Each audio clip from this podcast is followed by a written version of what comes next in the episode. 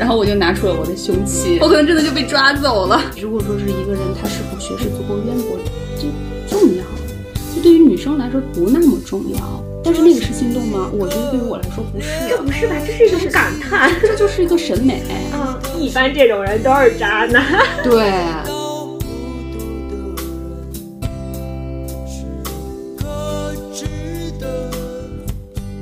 Hello，大家好，我是赫曼。嗨，大家好，我是东珠。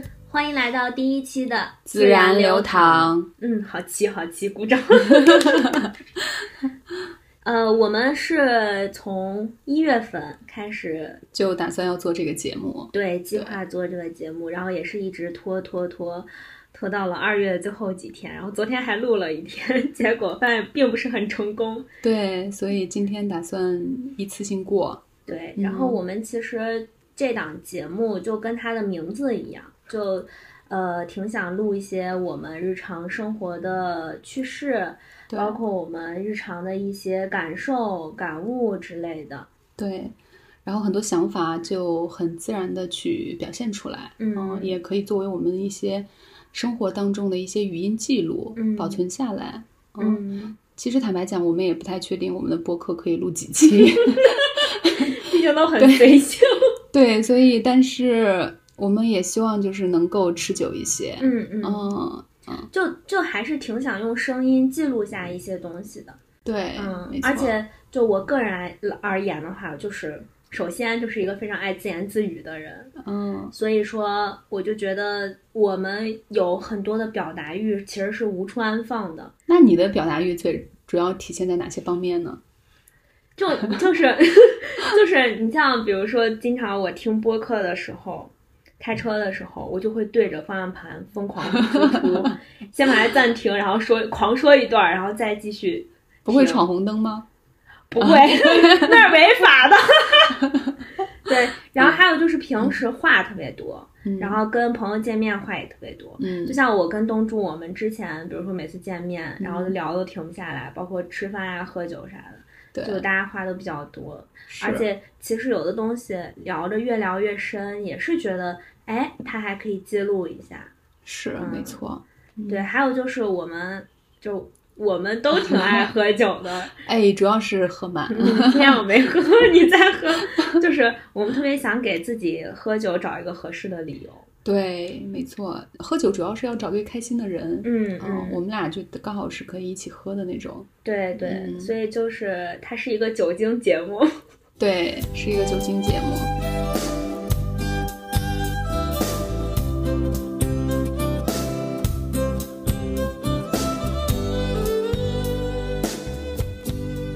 那我个人呢，其实我是想通过这个播客，将自己的一些想法进行一个逻辑梳理和内化的一个过程。我觉得这个，如果说是他作为一个长期的节目去做的话，是一个非常有效的一个学习的过程。嗯嗯，所以其实都很简单，我们的目的都很简单，但同时也都希望。我们输出的内容能够相对谨慎一些，毕竟就是我们现在获得信息的渠道确实非常的广泛，而且很多信息的这个呃是否正确，它的这个真实性，我们都嗯没有很很强的一个辨识的能力，嗯啊，所以我们可能更多的会从我们个人的一些生活去出发，谈一些我们个人的一些想法啊，然后可能也没有太多的这个立场之分，也希望大家都。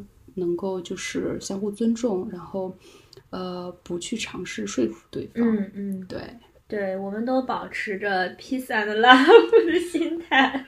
所以，我们开始我们今天这期的主话题。对我们今天的主话题是开春的骚动，嗯，就是跟春天相关啊。然后也也因为这个突然回春之后，然后这个气候的变化带来了一些。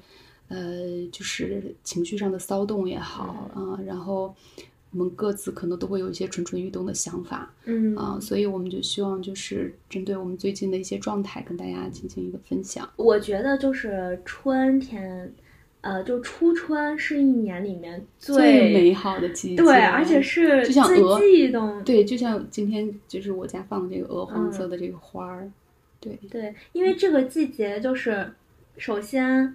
它会诞生很多情愫，还有就是它会让你突然间从一个很寒冷的状态感知到这个四季带来的变化。对，而且空气不一样，湿度不一样，温度也不一样的时候，人就会变得想要交 交配。对，到了所谓的交配的季节，我其实个人是对就是这个季节的转化还是比较比较敏感的，嗯，而且就是对于温湿度的这种变化，我相对也是比较敏感的。我就觉得其实很多时候。因为西安比较干燥嘛，啊，冬天的时候又有雾霾，空气又特别不好。但是突然，如果在这样的情况下，你去了一个南方的城市，湿度啊、温度啊又非常适宜的时候，就会有一些思春的想法，就是想要就有有一种浑身都很轻松，然后想要嗯在大街上就是 跳那个什么爱乐之城。我个人就是会有这样子，就是一些呃温度跟。天气会带给带给你的一些就是比较直观的一些愉悦感。说出你的职业吧。啊，我是一名花艺师。嗯嗯，所以对于就是季节的变化，然后植物的变化，我会比较敏感，然后观察可能也会第一时间看到。嗯，然后春天是鲜花的季节嘛。嗯嗯，我们刚开始看到的其实就是梅花啊，因为还其实还没有。春天、冬天还没有过去的时候，梅花就会先开嘛，粉色的呀，包括腊梅呀什么的。紧接着就是迎春花，在北方，我指的是北方啊，尤其是西安。然后最近就迎春花就非常美，然后紧接着梨花、桃花，嗯，啊，梨花、杏花都会开。对，最近呃，最近这两天还不是西安花花季来的地方，其实刚刚回温嘛，前天温度才刚刚变暖。对，所以我们也特别想。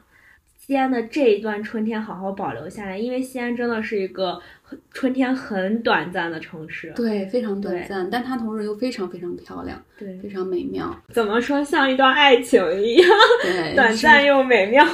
对，不不，爱情应该是短暂又刺痛吧？嗯，怎么个美妙法没 get 到？就是瞬一瞬间的爱情，不美妙吗？还挺美妙的吧？这可能跟个人经历有关。对，也不是说不美妙啊，就是，嗯，也还好。今天东珠整个状态比较 emo。对我比较 emo，我跟昨天的状态完全相反。我昨天就是很高亢、很激昂。今天整个特别 emo。我其实，在春天呃到来的时候，更多的可能还是有关春天跟花草的一些创作，就是这个会非常的骚动。因为不管是开车去在城市里面穿梭，或者去郊外也好，其实最先让我观察到的就是呃植物的一些变化。然后，我会肯定会想，哇，这个线这个枝条，就冬天的时候，这个枝条怎么这么清晰，这么坚强？然后春天的时候，我又会觉得。哇，这个花的生命力真真的很茂盛，嗯嗯，所以对于植物的那种喜爱，可能就我觉得，嗯，也也就像是对生命的那种热爱一样，嗯。当然，我们就是有时候做一些创作的时候，你肯定要去选一些很很漂亮的植物，比如说线条的美感呀，花朵花型的一个饱满度啊，啊，叶材是否足够完整啊，啊。然后有时候也会在绿化带啊，就是 剪剪植物。对对对对对对对。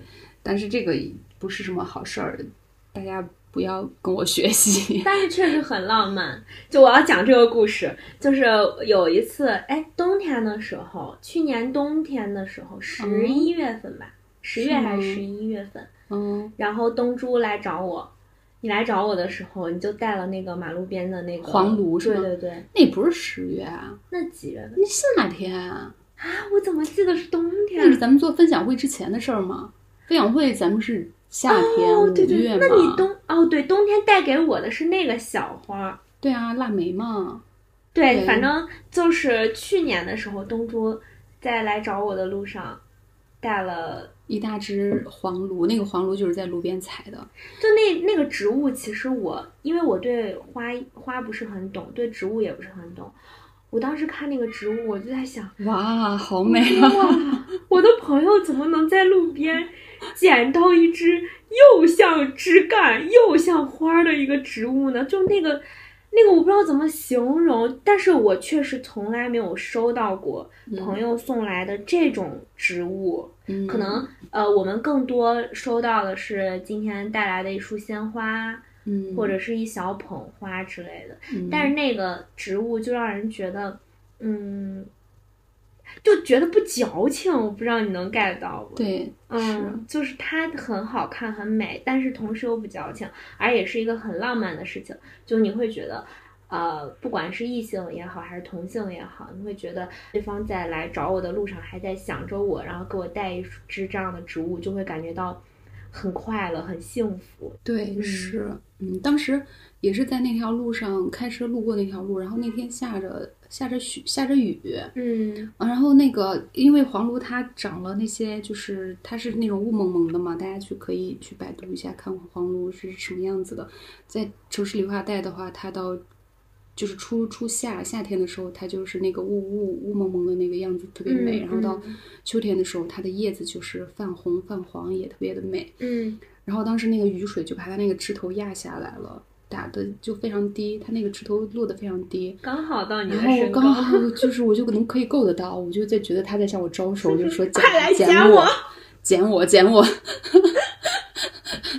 然后我就拿出了我的凶器，然后就挑了一些就是枝形跟状态特别好的啊，然后大概就捡了还不少。西安马路的那个绿植杀手，对然后后备箱一丢，然后就是就撤了。真的其实挺危险的，这件事情挺危。如果说当时真的有保安或者是有市政的相关人员我可能真的就被抓走了，要罚款。怎么着也得罚个二二二五百吧？对。嗯因为东珠的职业，所以他对于自然，对于就是很多生命力相关的内容，他的感知就会非常的强烈。对，嗯没错，可能在我们眼里，它只是一只普普通通的花儿，或者是一根树干，可在他眼里就是，呃，怎么说，素材、对材料。是素材，但其实我觉得，嗯，也不仅仅是素材，有时候要看我们用在什么地方。嗯，如果说是就是我们要做一个项目的时候呢，当然它它可能要大量的使用的时候，它就是一个材料。但是如果说是要做一些自己的小创作，或者是真的看到他有一些创作的想法的时候，嗯它我就觉得会把它当成一个就是可能会很快凋谢的一个生命体去对待，因为嗯其实植物或者说是一些鲜花，它在脱离了就是它的枝干的时候，它的生命都在很快速的走向死亡。所以你在创作的过程中，其实要将它的这个这个美更大程度的去发挥出来，啊、嗯更大程度的去保留下来，啊，不管说是被自己看到，或者是被更多人看到，嗯，我觉得都就是不会不要辜负它的美。但如果你说它是在，它就那么长在就是一个花丛中，或者它就在一个这个树树那个树的一个枝干里头，其实没有人会注意到一根花儿一或者一一根枝条、或者一个花儿的这个美感，大家看的都是整体。嗯，但是如果说是你单独去看一个东西的美的时候，就会觉得生命力是很旺盛，然后是很震撼的。每一年四季肯定都有它的好。对于我们来说，比如春天就是鲜花的季节，然后夏天可能就是叶叶菜的季节。那每每种叶子也有它的就是使用方法，然后也有很多就是不同的一些造型方式。秋天就是果实的季节，果实也是可以用来创作的。我发现你真的好冷静啊！你在春天的骚动，竟然是就是跟自己的职业，然后 植物相关的内容。对，因为我觉得就是职业可能是目前对于我来说是最重要的一件事情嘛。嗯嗯，然后冬天就是枝条，就是枝条的一些清晰的美感。有时候我们去看它一光秃秃的树的时候，就觉得非常坚强。嗯，嗯，就很像就是 每个人的人生。嗯，我是不是要上价值了？我感觉你要上价值。就我先说一下，因为我们刚刚忘说了，我跟东珠其实我俩是有一些小的标签的。我是一个二十加的女生，东珠是一位三十加的女生。对就我们其实虽然说生活上有很多很像的地方，也有很多大家都很喜欢的。共同喜欢的领域，但是其实我们身边的人人群和自己面对的一些事情，包括职业也都不同。所以，我们可能也会有一些呃二十加和三十加的碰撞，或者是共鸣之类的，都会在我们一期输出的内容里去体现出来。嗯，所以这个也就是为什么在开春的骚动这个话题内，东珠可能更想聊的就是关于植物它的一些想法，因为他对这个东西就很敏感敏锐。对，没错。当然，这也是一个恋爱的季节。对，但但是，呃，我其实一直就觉得恋爱好像对于我们这个年纪来说，就相对奢侈一些。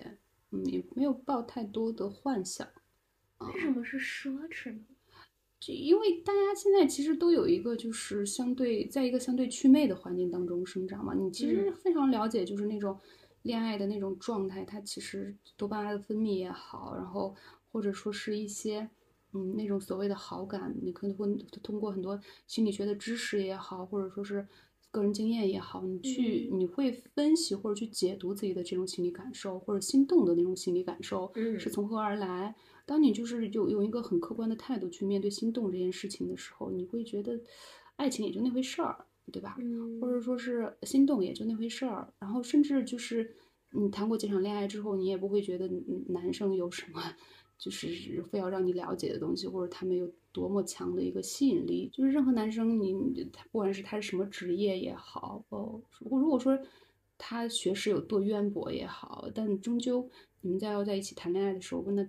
终究要谈的是情感，是感受，是你的欲望，嗯，对吧？是你的一些内心深处没有办法去与朋友去谈论的一些东西，嗯，甚至一些肌肤之亲也好，耳鬓厮磨的一些感受也好，嗯，但这些东西其实他，我觉得，如果说是一个人他是否学识足够渊博，这重要，就对于女生来说不那么重要。如果说是，呃，我们可能以后要。就是长期的在一起啊，怎样的？当然，他如果学识啊，或者说是他在各个领域里面的一些想法，或者说他很有趣啊，嗯，当然可以作为你们就是相互生活中的一些，嗯，就是一些加分项吧，润滑剂。对，这些可能不会让你觉得这个生活很无趣或者是怎样，但其实你想，现在大家又有手机，然后信息获取途径又这么便捷，嗯啊，其实一个具体的人对你来说是否有趣，我觉得已经不是那么重要了。重要的可能就是你跟这个人是否有一起生活下去的信念，你是否真的想要跟他一起走下去。但这个是两个人的事情，这个难上加难，所以 啊，真的好冷静，你把爱情看得好冷静。我们完全是两个极端，我感觉。对，所以，我我不认为就是说是什么东西必须是，必须是爱情这个东西是必须是一定会到来，或者是怎样的。嗯嗯嗯。但是它如果真的就是顺其自然的发生，我们也可以就是，对，我们不排斥，我们也就是，我也非常坦诚的会接受这种心动跟这种。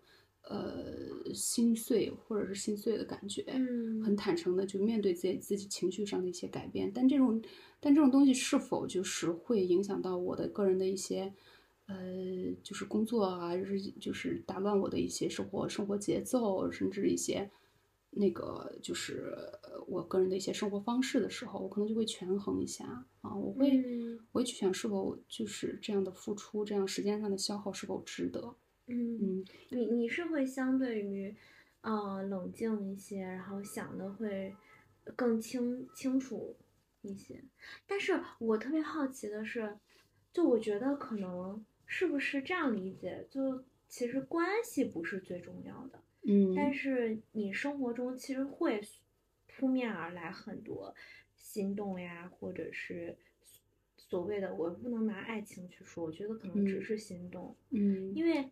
我们没有办法要求自己一定拥有某一段的关系，嗯，但是我觉得我们确实是有可以心动的权利的。当然，对，嗯嗯嗯，我觉得心动也很重要啊。但是我觉得心动这个东西，就是呃，当然，你如果说是你想像我这么理性的去分析的话，呃，可能有点无趣啊。但是我也我我时常也不是说是就是时常会分析自己的这种心动，嗯，有时候。毕竟你面对一个具体的人的时候，他是一个非常复杂的个体，你没有办法就是过多的通过你的经验就去很很精准的去分析到某一种感受。但你你真的是那种就是，其实你会在某一个时段稍微上头一瞬间，然后在你冷静的时候，你又会很冷静，非常冷静。其实我上头的时候，我也知道应该冷静。啊，嗯，对，嗯，但是你我们其实说到心动这个事情。其实你想一下，就是我们现在当下面对的心动，其实都是可以归根结类的。你比如说是，你比如说就是我喜欢易烊千玺，或者说我们就外貌协会的，我哪天在哪看帅哥，帅哥，我操，真帅啊！我觉得，但是那个是心动吗？我觉得对于我来说不是，这不是吧？这是一种感叹，这就是一个审美，嗯啊，这就是审美。然后，呃，但是我觉得更多的就是心动，就是说是可能两个人就是。在建立了一定稍微有一点点的了解的基础之上，然后在相互沟通的时候，眼神相互的拉扯，然后产生的一种就是想要牵对方的手，或者说是想要把对方扑倒的那种冲动。对，我觉得那个可能算得上是心动。但是对于我们来说，就是如果是小孩儿的话，或者说是非常主动的一些，嗯，就是男生或者女生，他面有这样心动的时刻，他们就会采取行动。对吧？比如说，哎，刚好，嗯，对，但是我又是一个就是比较被动的，对我这个时候又会冷静下来，告诉自己，哎，我们就是这回事儿嘛，就是拉什么拉，就是呃，对，就就也没什么，拉了之后又能咋？所以，你好像是有点儿，对，所以我就我会我会这样子去想这个事情，嗯嗯，然后就但是。如果说是对方有很主动的话，那也踩在我的心动点上的话，当然就会顺其自然的相互发展下去。我我其实对于我来说，我觉得心动更多的是反转。怎样的一种反转？呃，当我会当我发现这个人他和我看到的他其实是有不同的时候，而并且我我发现他更深层次的那。些性格特点的时候，我会感觉到心动。就比如说，他可能是一个看起来很活泼、很开朗、很有意思的人，但他可能就是表现的也就是比较的吵呀、比较闹呀，然后你就觉得他可能不会有特别多的其他的爱好之类的。但是他如果说呃给你表现出来了。说他其实还有一个其他的爱好，对他的另外一面，他的 B 面，然后正好他的这个 B 面就是正中你喜欢的某些地方、某些领域的话，你就会觉得哇，原来这个人他还 呃会喜欢这些东西啊！我又看到他另外一面，这种反差会让你带来一些心动。对对，你会有短暂的心动，但是好像也不会说是我会因为这个点去。爱上一个人或者喜欢上一个人，但是我会因为这个点会觉得哇，原来这个人还有这一面，我还挺挺心动的。嗯，会这样。哦，对，但是但是对于我来说，其实没有。我觉得就是，比如说斯文和败类这件事情，它其实是可以共存的。然后比如说你，你是一个软妹，跟你喜欢非常激烈的这种拳击啊，或者说是你喜欢很激烈的一种运动，或者说是你是一个。很放荡的人的时候，我就觉得这个都是不冲突，因为人的多面性它是非常复杂的嘛。但是如果说对方是一个，嗯，比如说你没有发现他的另外一面，就不管是朋友也好，还是恋人也好，就是不管是同性还是异性嘛。但你比如说你刚说的，就是他如果外表看起来是一个软妹，如果他是我的朋友的话，我发现。我突然发现他还喜欢拳击，我就会对这个人刮目相看，我就会觉得 他好酷，然后我就会觉得哇，他好有有趣，他肯定有很多故事，然后那个瞬间就会觉得，嗯，他是有意思的，嗯，就比如说之前我在逐步了解你的时候，我也会有这样的想法呀，哦，就我会觉得你看起来是很知性，然后很成熟的一个女性角色。然后突然有一天，我们喝酒喝的喝着喝着喝着，你说你在以前会什么一个人出去旅行，然后背包客呀之类的，给我表现了你内心很狂热的一面，我就会觉得哇，你对我心动了。对呀对呀，我就我我就我会有，就是我这这个，我觉得心动它不仅仅是对异性的，对我就会觉得哇，好有意思。嗯，就是我不喜欢就是。我不喜欢一眼能看出来的人哦，嗯，所以在谈恋爱这个事情上也是一样，对，就我不喜欢我一眼就能你看明白的男生，对。我喜欢那种可能我看我觉得嗯我琢磨不透他，我就越想琢磨他，然后我就越琢磨不透，然后一般这种人都是渣男，对，男的是这样子，嗯，啊，那女的呢？女的如果就是对就是我感觉女生就经常会有这种异性的呃双标，感觉比如说认识一个女孩，然后这个女生她看起来跟我逐步了解他的不一样，我就会觉得哇，他好有意思，他好可爱，我好喜欢他，他原来是这个样子，啊，我好想跟他当朋友，我好想跟他一块玩，我就会有这种心态。对。是，嗯，但是到放到男人身上就又变了。放到男人身上，你就觉得，嗯，啊，他还这样子，啊，那我想了解一下，啊，他怎么还捉摸不透？他就是个渣男吧？啊，对，就会有这种想法。对，但是我确实觉得这种人很很有魅力。我也觉得很有魅力，所以人家才说嘛，未知的就是有魅力。对，但是我觉得其实稍微有一点点，不能说。不能说沉浮吧，就是稍微沉得住气的人，其实他都是这样子的一个，就是呃相处过程。嗯，对他不会说是很轻易的在一个见了几次面的人身上就表类表现出自己太过就是呃让外人熟知的一面。嗯，就像我们之间也是，我们俩对吧？嗯，可能我们在相处，你也会发现你另外一个不不一样的我，就是对吧？所以我觉得我是，尤其是。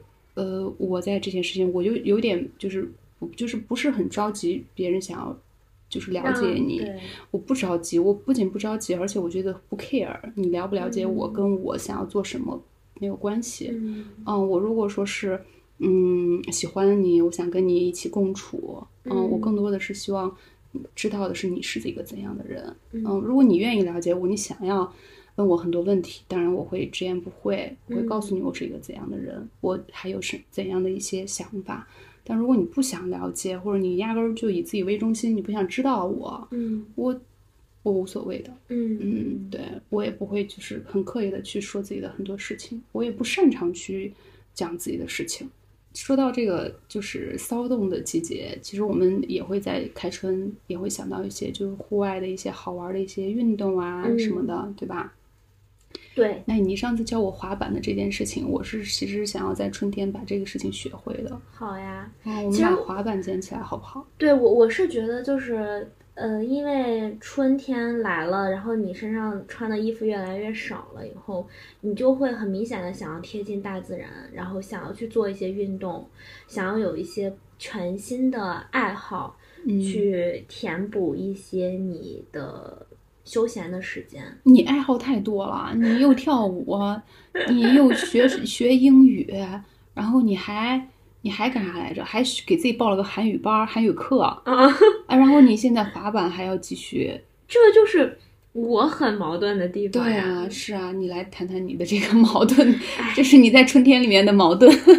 这个这个矛盾其实是，就我感觉我每隔一段时间都会有。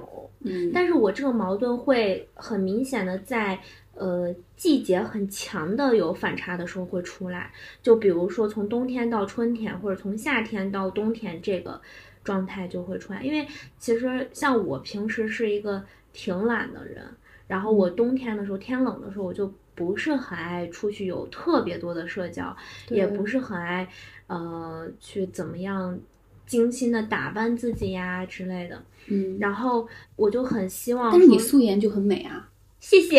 嗯 就我我就是一个一直都会存在于这个矛盾中的人，就我经常会很想说让自己一直努力，嗯，就我一直在告诉自己，你不能不努力，不能不负春光，对你一定要 就是一年之计在于春，对。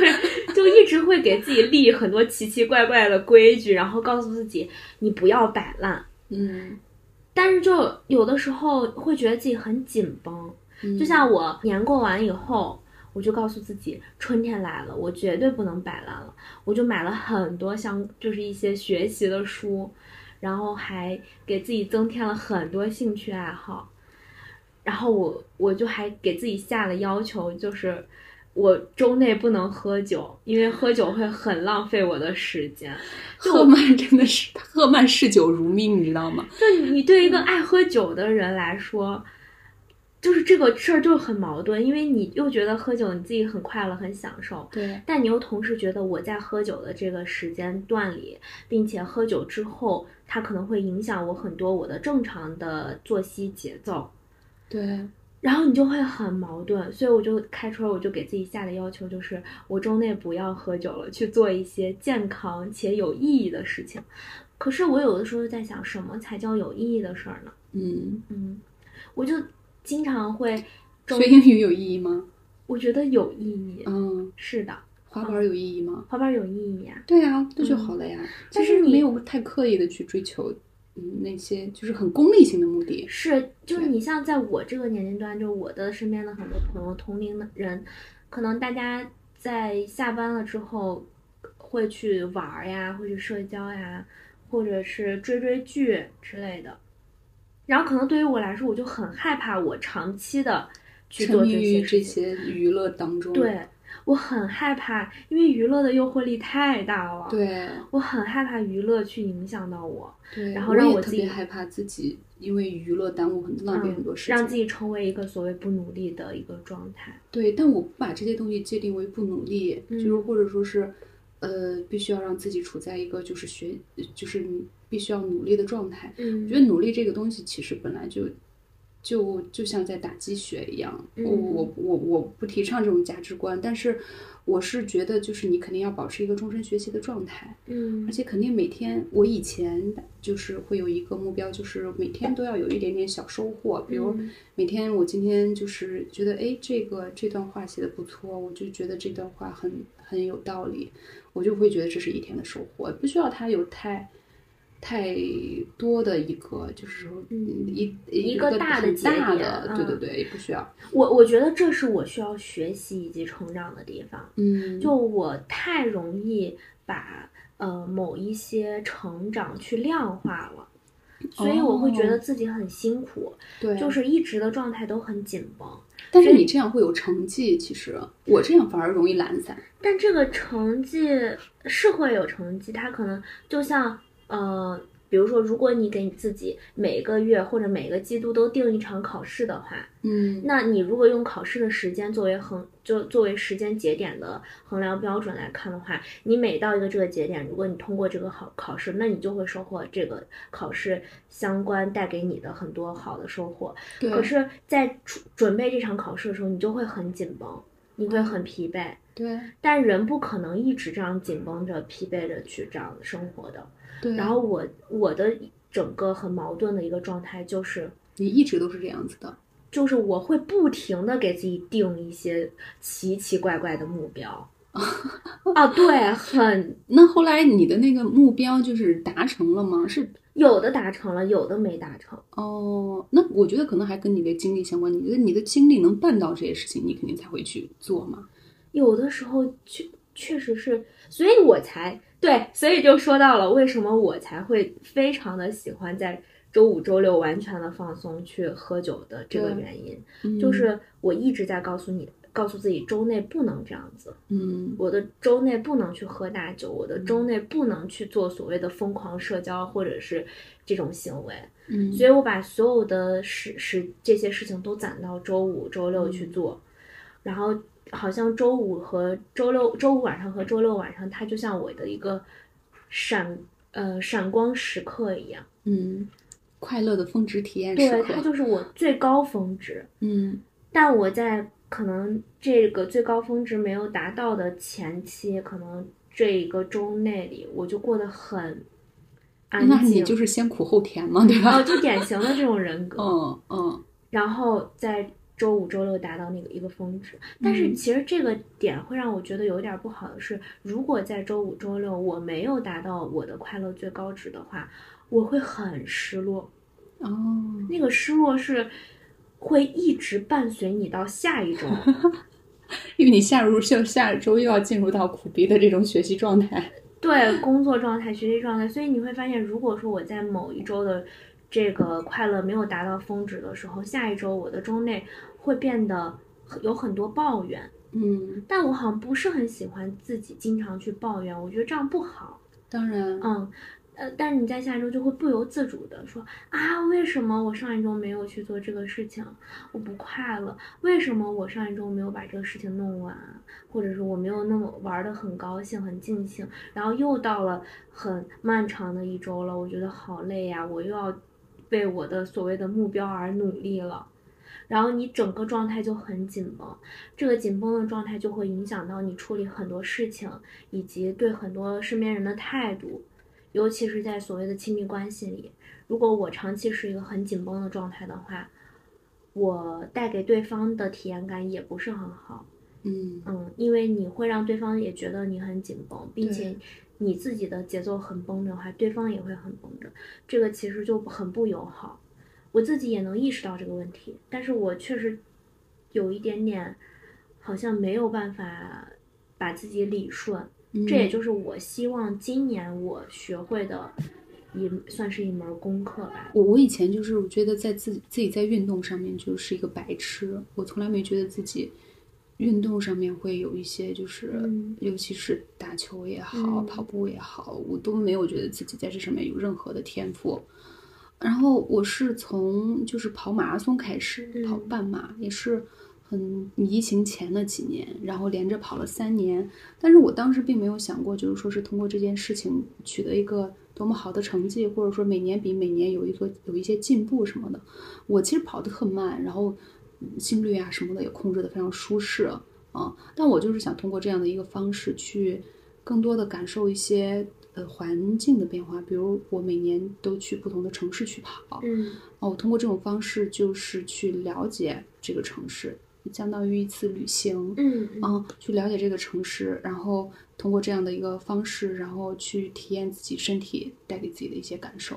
另外就是你在准备这个半马的时候，你肯定有一个月的时间，最短一个月的时间，你的身体是要你要你是要让自己的身体去运动的，啊，每自己对每周跑多少，然后慢慢加量啊什么的啊。我觉得每年抽出一两个月的时间去做一个跟运动相关的事情，其实是很好的，因为。我没有办法，就是常年的去坚持做运动这件事情，比如健身或者游泳啊，我只能说是每年我抽出一个月或者是一个半月、两个月的时间，集中性的去健身，这样至少你的体态它会得到一个控制，嗯，对吧？嗯，嗯，我觉得这个比较重要。其次，你就一些其他的运动。比如游泳啊，我觉得也非常，我觉得游泳是可以让我非常放松，不去想任何事情的。人在水里是很舒适的那个状态的。对他，你你你唯一的想法、唯一的念头就是呼吸嘛，嗯，就是你如何更恰当的呼吸，如何更轻松的呼吸。我觉得其实有一点，我觉得它不像是我们做瑜伽时候的那种放松状态。瑜伽时候，瑜伽的时候那种放松状态，它是有一些拉扯跟疼痛，它需要你配合。就是有很强的自控力，嗯，但是游泳当中它是一种生理性的放松，它生理性的强迫你在把注意力关注到呼吸跟动作上面。而而且健身这个事情，其实我也挺挺感触的，就是我觉得我这两年没有在健身上面，健身这个事儿上面，呃，让自己拧巴了。嗯，但以前我不是，以前就是我就觉得我必须要在某一在一一周的。呃，找最起码三个时间段去健身，但其实我又不是一个很会健身的人，嗯，就我不会举所谓的在里面举铁呀，用那些器材呀之类的，就是连跑步机之类的，我可能都玩不明白的那种人。哦，但是我从可能从上学开始，上大学开始，我就一直在强迫自己说我要做这个事情，因为为了。保持所谓的身材，较好的体态。对，就是你有太多的框架去告诉自己了，我需要用健身这个事儿，去让自己的身材变得，也不是说变得多么多么的好，因为我知道我坚持不了，我就是我把那个屁股就是练不翘，我把那个马甲线就是练不出来，那你说我没有办法，我。就是天生的没有这项能力。那你那个时候的那种状态，算不算是一种身材上的焦虑？是焦虑，我我很明显的感觉到这个焦虑。嗯，但是成长了几年以后，就越来越缓和了。对，好像就觉得我没有必要非得去健身房做这个事儿，我的身材才会好，而且也没有必要说是我一定要有一个翘屁股，我一定要有一个马甲线，我就是一个很好的人。对对，现在就接受这个事儿了，所以我现在其实就不咋去健身房了。因为我不喜欢健身房，我也不喜欢就是很多人一起在健身房练的那种那个场景，我觉得那个那个场景会让我觉得很很很很恐慌。哦，嗯，然后是在觉得大家都在卷，然后对，你也被迫被卷。对，还有大家一边看着一边卷，然后那个衣服很贴身，让我也觉得我好像没有那么舒适。嗯，然后加上呃。我跟你相反，就如果跑步太久，会让我也觉得不舒服。对对，我也不是很能够接受这样的状态，所以这两年我就不去健身房了。我的健身卡也快到期了，我就不想去了。我我的健身卡办下来，好像总共就只去过一次。对我，我就觉得健身房这个事儿吧，它就挺挺，它就挺有针对性的，就好像去健身房的永远都是那几个人。对，没错。然后，但是现在就是也挺能接受一些别的运动，就你会觉得好像我偶尔去，呃，比如说玩玩滑板，或者是说我在家去偶尔跳一个操，嗯，或者是去游游泳，我定期的做一些身材的管理就 OK 了。对，啊嗯，我也学会接受了，我就是一个，呃，略显普通的身材。嗯，我没有必要非得有一个翘屁股这个事儿。虽然说网上的翘屁股都很漂亮，但是那不属于我的，又何必呢？就就这个事儿，现在是接受了。所以，嗯，所以现在你像比如说开春了，然后我也觉得更多想的不是说是我一定要在。马上到来的夏天，在一整个春天去疯狂的健身，让我在夏天有一个特别完美的身材。现在反而想的是，啊，我在这个开春的季节，开春之际，我要怎么去通过一些户外运动，或者是去滑一些滑板，然后让我自己流流汗、出出汗，多跟大自然多接触一下，多感受一下空气的。对，它是一种内心的滋养。对对，它就已经不是说是外貌上的东西了。对对对对对。就是，我就觉得，我当然，我从来没有容貌焦虑过，也没有身材焦虑过。我主要就是最近的这个这个阶段，突然有一些，可能也是最近睡眠不太好，就会觉得皮肤状态特别差，然后可能在情感上也会有一些那个变化，对吧？个人的一些情感上有一些变化，所以会有非常强烈的一个容貌焦虑跟那个身材焦虑。嗯，但我觉得这个问题的解决方式就是。啊，努力搞钱做医美跟健身，所以我也不焦虑，我就觉得那就抽时间就游泳嘛，一周游两次，游游三次，啊，然后就是搞钱做医美，然后尽量让自己随着年龄的增长，然后岁月的痕迹不要那么的明显。嗯，但其实同时也要接受自己的皱纹，我觉得皱纹也没有什么可怕的。我是希望就是皱纹有皱纹的美丽，对吧？然后就算是 胸部下垂，那又怎样呢？嗯，那我们都是。我们都是人啊，对啊，我们肯定是要面对苍老的一天的，没有办法去就是逆转这件事情嘛。嗯，我我其实觉得，就是我在这两年对于焦身材焦虑、就外貌容貌焦虑这个事儿，还就已经好很多了。但我在前两年不是，我觉得这个转变是自己完全能感知到的。就我前几年的时候，我真的我会很想要成为。看起来比较成熟的女性，然后为为为为了这个看起来比较成熟这个标准做了很多的努力。对，所以你现在你想，你这么小的年纪，你才你九七年的，但是你却你却看起来就是不是，并不是说是你容貌上看起来像九像像老一点，而是说你的心智，还有你聊天的方式，你跟人相处的方式，待人接物的方式，其实都比你同龄的人感觉要。就是成熟老练一些，很上道，你知道吗？就是我喜欢你这种上道又聪明的女生。但是你知道我小时候有多蠢吗？我现在想起来，我就大家都很蠢，大家都是蠢过来的，好吗？就是我，我觉得自己特别可笑的，就是我我不喜欢我的内双，我就疯狂的贴双眼皮儿，然后把那个眼线画的巨黑，然后还要贴，就一簇一簇的把那个假睫毛往上贴，然后就。就每一次都要全妆出门儿，嗯，然后我夏天的时候，凡是身上能露露出来的地方，我都要涂那个身体白白霜。哦，因为我不满意自己的那个肤色，然后我还你的脸确实比你的手白。对，我就是很黑的一个皮肤呀，事实就是这个样子。我然后就是我那个穿衣服也是，我就一定要要求自己在夏天的时候要穿那种呃短裙子、包臀裙呀之类，然后穿那种所谓的衬衣，然后穿高跟鞋。可是那会儿我还在上学，我就还是一个，并不是一个在。职场打工的人，那反而现在跳回来了。我是现在是一个职场打工人，可是我又穿的还是很随意，反而回到了那种该穿运动衣穿运动衣以前的那个状态。对对，就那个时候你就觉得自己是，就是虽然说现在也不是多成，也不成熟，但那个时候你就觉得自己是那种傻，那种蠢，就是为我我后来总结就是我。没有很爱自己，那个时候就没有很喜欢自己。嗯，我总用一些，呃，外界的眼光在审视自己，总用一些所谓很规矩的审美去去要求观察自己。对，就规矩的审美就是一定要三庭五眼。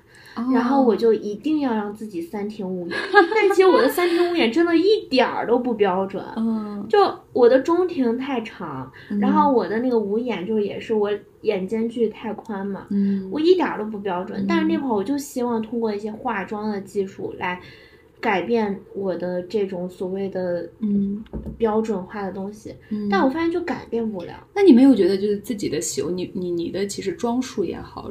就是穿着也好，它其实都是跟随自己的喜好在走吗。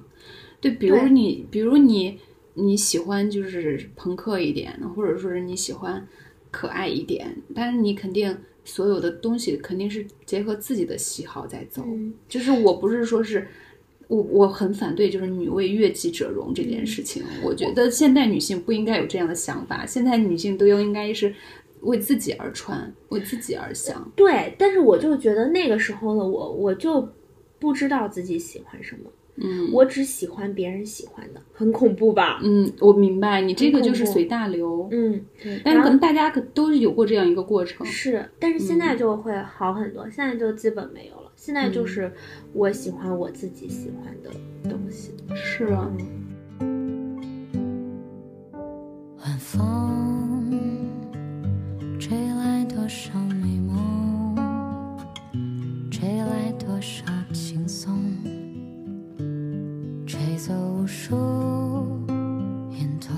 聊回我们开春的骚动，对开春的骚动啊！哎，你有说你最近就是有渴望很新的一些社交？对对对，你展开讲讲。因为春天来了，人就是会有一些很多的小心思。反正就是想要，就是出去找找野汉子啥的，就很想跟异性有更多的接触，这个是很强烈的。就冬天的时候，我其实是很，呃，有一点儿不想去有太多的社交的。嗯，呃，就我可能很喜欢的社交是那种，呃，跟认识比较久的朋友一起，呃，单独一对一或者一对二的见面呀、吃饭、喝酒之类的，就不想说是有接触很多不认识的人。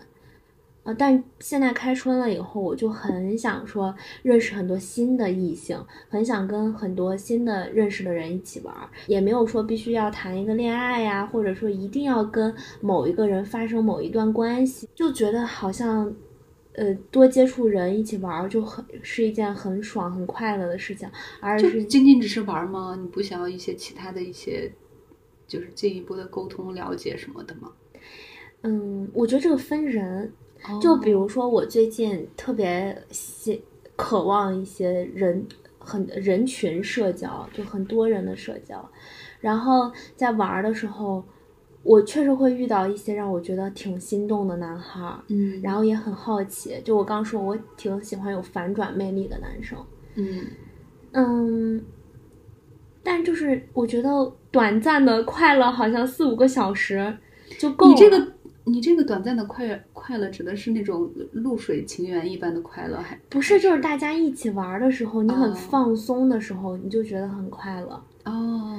但我没有想着说跟他们有有一些什么过多的接触。对，好像也没有特别想让对方介入到你的生活里去。那你这就不算骚动吗？你骚动在哪儿啊？挺骚动的呀，就是你只是想找一些陌生人喝酒吗？我觉得我的理解。但是我想找一些有趣的，然后可爱的男生，或者是有魅力的男生喝酒、啊。喝酒，我就觉得你的这个想跟真正实际当中是否有可能会存在一些那个差异，但你怎么去平衡这种差异？比如说出现的这个并不有趣，或者出现的这真的很糟糕，让你恶心反胃怎么办？那就算了呀，哦，那不会，你不会就是让你丧失掉这种骚动吗？或者让你觉得不会啊。啊，那就好。嗯，为为什么要丧失这种骚动？我觉得这个接性的、短暂性的丧失这种骚动。哎呀，这不行，不能有这种骚动，这遇到都是什么鬼人？不 会不会，哦就我觉得，就是我现在的状态就是。骚动它不不一定是存在于我和某一个人之间的关系，它叫骚动的。对，骚动其实它就是它像我身体里面无数个因子一样，它就是存在我自己身体里的。嗯，然后我想，我只是因为我很想要这种骚动，我很想要这种心动的感觉和或者是短暂的快乐。如果说这个短暂的快乐，它可以呃试图去往出延伸，可以成为比如说某一个时段的暧昧的话，那我也觉得可以很好。但我不会把它强加于我和某一个人之间的这个关系里，因为这样你就会，这样你太容易被改变了。对，就你太容易呃欣喜，然后又失落了。随我迎波逐浪，那欢唱的更欢唱，幻想更幻想着想，你还在身旁。我们话说回来啊，我就是呃开春儿其实还有一个骚动，就是我变得特别爱回家了。对，嗯、我变得就是特别爱，就这个回家不是说我之前不回家哦，这个回家就是我特变得特别爱回我妈妈那儿了，嗯因为我之前一直都是很长期都是独居的一个状态，嗯然后我之前还特别享受这种独居，我经常在某一个时间段会在我的社交媒体上疯狂的发。我好享受独居独居呀、独居也太爽了吧！我一个人住有多爽多爽多爽，这个也算是我开春的一个骚动。就我觉得它跟我渴望新的社交是一个呃可以平衡的一件事情吧。就我渴望新的社交可能是渴望新的温暖、新的关系。就渴望一些很浓烈的东西，但是又渴望呃，就是很喜欢回家，就是很渴望一些温暖的事情，很渴望一些家庭带给你很舒适的这个环境，能够让你在某一个时间段也能够比较静下来，而且尤其是嗯，每天你下班回到家以后啊，我发现我的妈妈就是我，我们家在二楼，然后我从停好车以后，从地上走回家的那个路，刚好是可以直接看到我们家的厨房的。然后我每一天回家，就傍晚的时候，我我就能看到我妈妈在厨房做饭的那个身身影，哇！对，我就觉得好幸福。就那个瞬间，你会觉得很温暖。嗯，就我觉得好像二十多有人在等着你。对，二十多岁的我还像一个呃十几岁我在上学的那个状态一样。就以前小的时候，十几岁上学的时候，我背着书包回家，也是看到我们家的厨房亮着，我妈妈在厨房做饭。然后好像二十多岁了，我我还可以有这些让我觉得很温暖的瞬间。就我觉得这个伴随着春季的一些植物的味道、泥土的味道，然后很湿润的那种环境，还有妈妈的身影。对，然后我看到我妈在厨房里，一会儿在这儿弄这，一会儿在那儿弄那，然后我一上楼，就我们家门儿还没打开，我就已经基本上能闻到我妈在做什么饭了。嗯，就那个瞬间，你就会觉得，嗯，好像我也可以成，还还是可以成为一个小孩儿。我妈妈今天也给我打电话了，但是我就觉得非常陌生，因为她可能也是很久没给我打电话了。然后她给我买了两箱牛奶，我不知道她为什么一次性要买两箱那么多。虽然我也感受到了关怀，嗯也感受到了爱，但是就不知道电话里面要跟他去怎么表述。然后可能也是很长时间没有沟通电话了，他说话也，他也比较克制。嗯，就也没有问我太多的事情。嗯然后我也不太想跟他说太多，因为今天比较 emo 嘛。嗯所以我就是有有时候觉得跟家人之间的关系，它是嗯间接性的，有时候就非常近，有时候又非常远，但是也不影响我们是一家人。嗯，是，就我觉得跟家人的关系是很有弹性的。嗯，嗯是可以很有弹性的，因为你可以有这样子的一个任性的一个空间在这里，对，但其他关系就不允许你有太多的任性的机会。嗯，所以我我今天就想到那个余秀华最早一期的那个《月光落落在左手上》那部诗集里面的那首诗嘛，嗯。也就是“我爱你”那首诗，它最后最后两句大概意思就是说，如果我要送你一本书，我不会选择，呃，我会选择一本植物类的书籍，然后去嗯。告诉你稻子和稗子的区别，嗯。啊、去告诉你就是关于稗子的，就是提心吊胆的春天，就是，呃，因为当时也不太了解为什么稗子会有一个提心吊胆的春天，稗子到底是什么？对，它其实是跟那个稻子非常接近的一种谷物，然后嗯跟稻子也都生生生活在稻田里面，然后到春天可能除草呀、干嘛的，可能就会把稗带稗子都筛挑选出来，就就像割草一样都割了嘛，对吧？嗯哦，所以稗子的春天就是提心吊胆的春天，小心翼翼，小心翼翼的春天。所以这首诗叫《我爱你》的话，它可能就是想要表现，就是人处在情感当中一种那种小心翼翼的，然后不知所措的一个状态。嗯对我觉得我特别能理解这样的一个状态，尤其是这这一段时间，嗯，呃。你你尤尤其是我觉得，不管是恋爱也好，或者你喜欢一个人也好，他多多少少会伴随一些小心翼翼的状态。就像你会有容貌焦虑，你怕把自己不完美的一些地方呈现给对方的时候，对方对真实的你越了解，他可能伴随之而来的可能是更多的一些不喜欢，或者说是一些其他的东西，我们吃不准，嗯，所以我们会有这样的徘徊。对，这种就是你在呃一段关系中逐步递进的时候，他所有的东西都是不知道的，对，然后他可能在探索，对你可能探索到的是好的一面，也可能是你没有很满意的一面。对，嗯，这个东西就是我，我觉得我们每个人也需要学会，呃，怎么样合理的去平衡自己的这种好奇，以及可能随之带给你的一些失落感。对，当然，我们来总结一下吧。嗯，嗯，其实我们今天聊了挺多的，就挺发对散的。其实这个内容，对，嗯。关于开春，但是骚动这个事情，其实我觉得我们还可以再说说我们春天对于一些运动的一些计划。可以呀、对，比如，呃，比如我是挺想那个滑滑学滑板，想把嗯。滑板这件事情学会，至少怎么要滑起来挺顺溜，是吧？啊，嗯，然后你呢？你的比如说你想露营啊也好，野餐也好，呃，我我今年春天除了继续玩滑板这个事儿呢，嗯，我特别想去多接近一下大自然。我知道一个特别好的地儿，就是在那个菜油菜花开的时候，我们就可以去，可以呀、人又特别少，然后又可以看油菜花，还有水，非常的漂亮。嗯，嗯。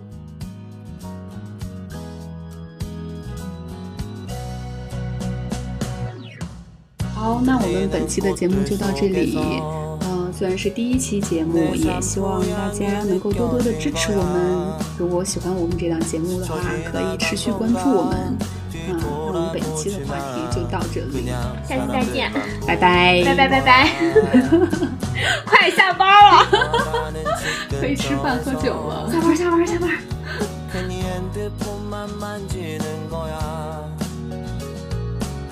연락해 볼까? 용기 내보지만 그냥 내 마음만 아쉬운 거야. 걷다가 보면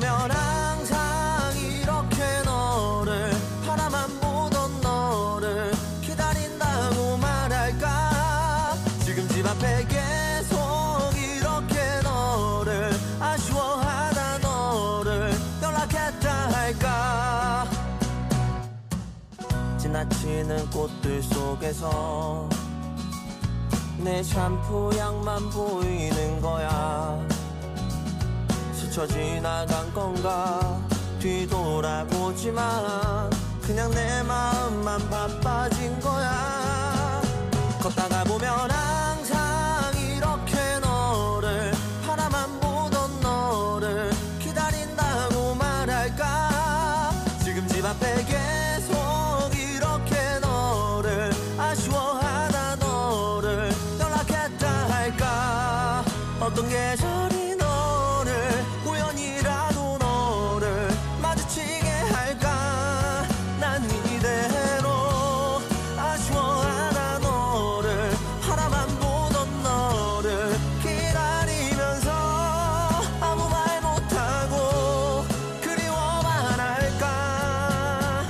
걷다가 보면 항상 이렇게 너를 바라만 보던 너를 생각한다고 말할까? 지금 집 앞에 기다리고 때로 지나치고 다시 기다리는